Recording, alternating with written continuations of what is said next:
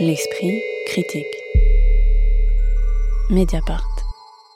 Ultime combat arts martiaux d'Asie, c'est le titre de l'exposition qui a ouvert le 28 septembre dernier au musée du Quai Branly et qui sera visible jusqu'au 16 janvier avec un commissariat de Julien Rousseau, responsable de l'unité patrimoniale Asie du Quai Branly, mais qui a une conception très large du patrimoine, heureusement, puisque cette exposition nous montre en effet des statues chinoises du 6e siècle de notre ère, des parchemins enluminés du 17e siècle ou des vêtements médiévaux portés lors de cérémonies ou combats, tout en les confrontant à toutes sortes de films, mais aussi à des jeux vidéo ou des figurines en plastique de type Goldorak.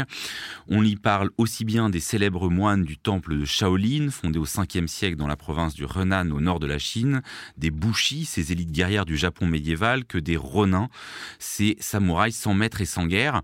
Peut-être qu'avant qu'on évoque euh, cette exposition, ce qu'on y voit et la façon dont on le montre, il faut peut-être parler du public qui la fréquente. Hein. Je disais en introduction de cette émission que euh, les lieux culturels avaient du mal à, trouver leur public en ce moment euh, post-Covid. Là, moi j'y étais un samedi et j'ai été saisi par euh, le degré d'affluence, la diversité des générations. Enfin, on voit rarement ça dans des musées parisiens. Chris Cyril. Bah, je pense que le public, surtout en ce moment, est un public familial. D'ailleurs, je trouve qu'au niveau de la médiation et justement la question des publics, il y, avait, vraiment un travail intéressant avec ces petites affichettes jaunes qui sont un peu disséminées euh, durant toute l'exposition et donc du coup qui est une manière en fait d'expliquer à chaque partie de l'exposition pour des publics en fait plus jeunes. Aussi, ce qui est, ce qui est très intéressant et, je pense que je féliciterai le travail de Julien Rousseau avec euh, Stéphane du Ménildo, je trouve que le travail des commissaires a été très intéressant. ça a été déjà un travail qu'ils ont mis en place pour l'exposition Enfer et fantômes d'Asie, qui avait aussi ramené beaucoup de public au Quai Branly. Il y a aussi un, travail autour de la pop culture. Donc je pense que précisément, en fait, compte cette collaboration entre ces deux commissaires, d'un côté entre les collections du Quai Branly et euh, un travail d'archives et un travail aussi euh, de critique et euh, d'archivage de la pop culture, marche très bien. Et je pense que c'est ça aussi qui fait que le public vient en nombre. Victoria Le Bloc, main.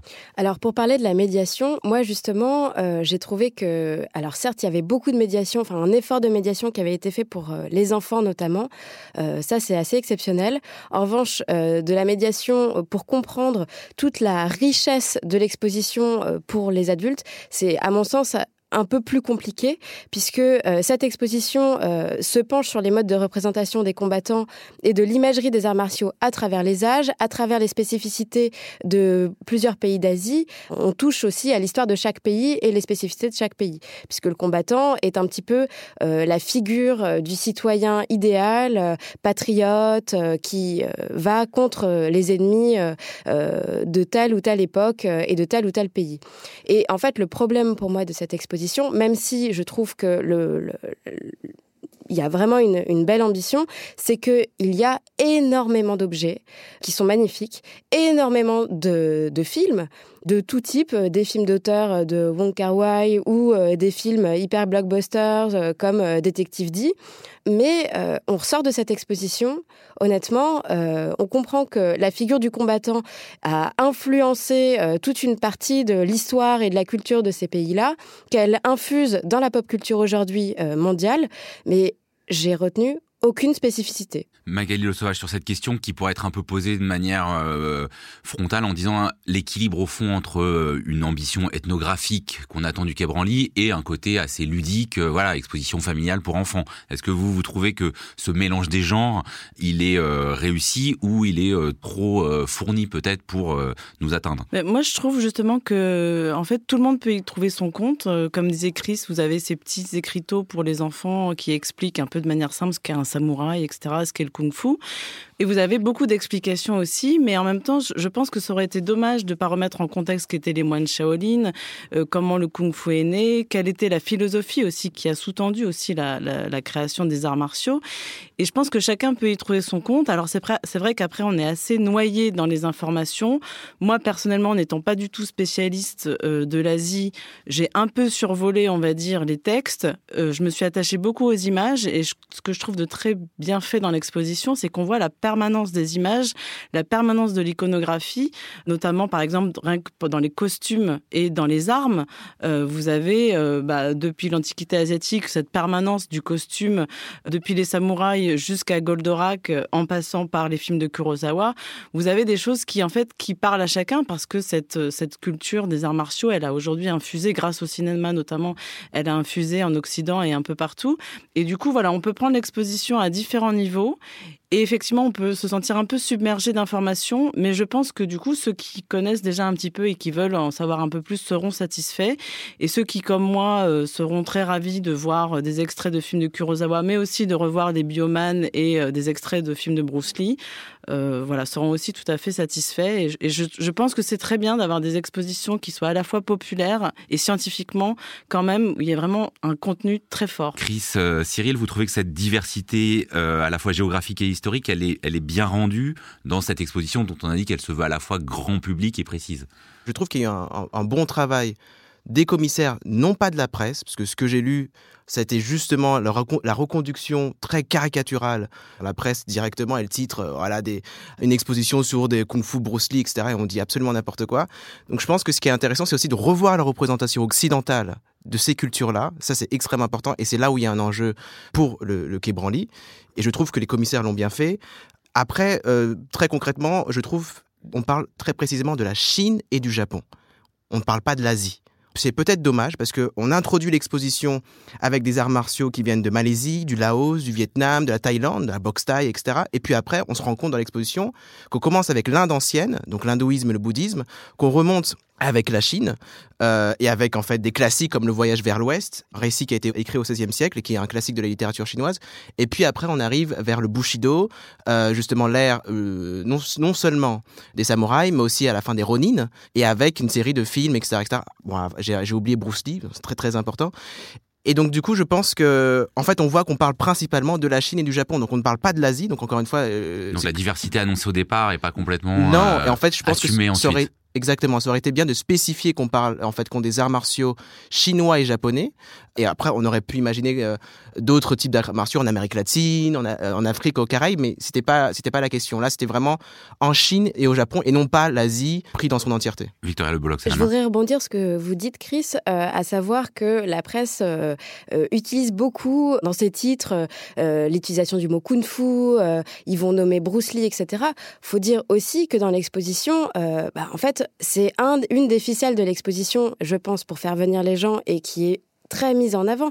La figure de Bruce Lee, elle poursuit toute l'exposition et notamment il y a une salle. Alors là, il faut quand même saluer le dispositif euh, technique qui est quand même assez incroyable où vous avez une succession d'écrans qui sont mis à la verticale et sur lesquels euh, en fait on voit la figure de Bruce Lee qui se qui balaye en fait les écrans et euh, il y a deux extraits de films de Bruce Lee qui sont vraiment d'anthologie où on a l'impression que Bruce Lee se bat contre lui-même. Et nous en tant que spectateurs quand on est au centre de tous ces écrans qui nous entourent quasiment on a vraiment l'impression d'être euh, dans sa tête, euh, euh, on a vraiment l'impression presque de lui faire face.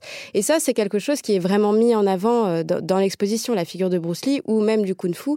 Donc je pense que la, presse se saisit aussi des ficelles de l'exposition pour faire venir le grand public. Alors je suis d'accord avec ça seulement dans la mesure où on comprenne, bien l'histoire déjà même de Bruce Lee.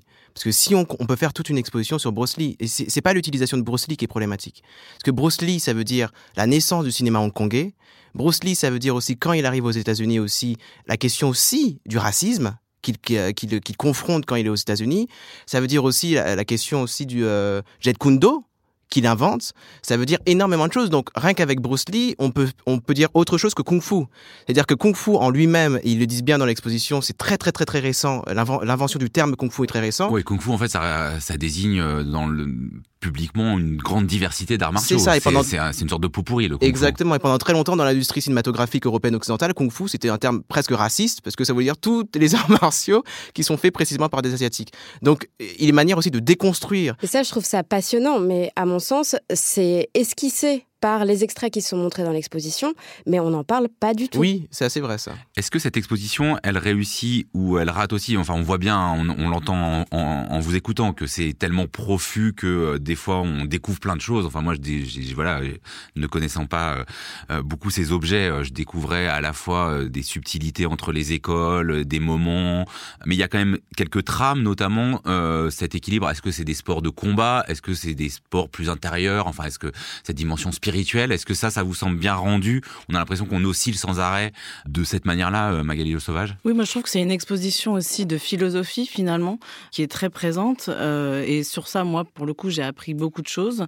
Non seulement on voit comment se construit la figure du héros, hein, qui est imprégné d'humilité, donc ça c'est vraiment la, la valeur première du combattant, notamment via le bouddhisme, face à l'adversaire, à la nature et surtout à lui-même. Et on voit bien le rapport aux éléments aussi euh, à travers, par exemple, les objets qui sont ceux du combattant. Vous avez par exemple, il y a un arc japonais qui est d'une beauté extraordinaire, qui doit mesurer, je sais pas, 2 mètres 50 de haut, qui est en fait fait d'un seul morceau de bois comme ça, et qui en fait est une, sorte de prolongement du geste du combattant.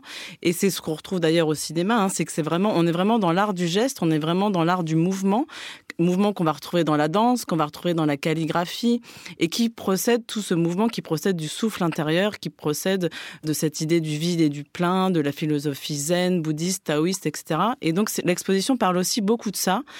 Il y a des objets qui viennent soutenir plutôt ce, discours-là de manière euh, très pertinente, je trouve. Vous avez par exemple l'ancêtre du nunchaku qui est en fait le fléau hari. Donc en fait, c'est juste deux morceaux de bambou liés, l'un à l'autre avec, avec une petite corde qui étaient les seuls instruments que les paysans pouvaient utiliser pour se battre les uns contre les autres.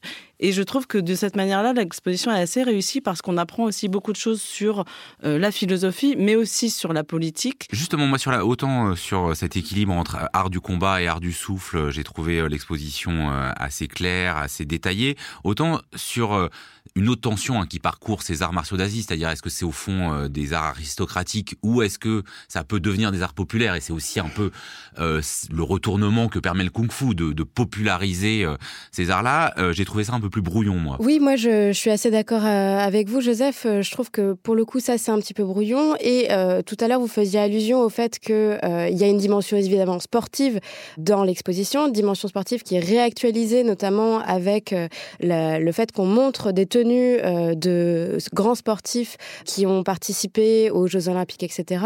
Et ça, je trouve que c'est assez intéressant, mais ça vient un peu à la fin comme un, comme un cheveu sur la soupe.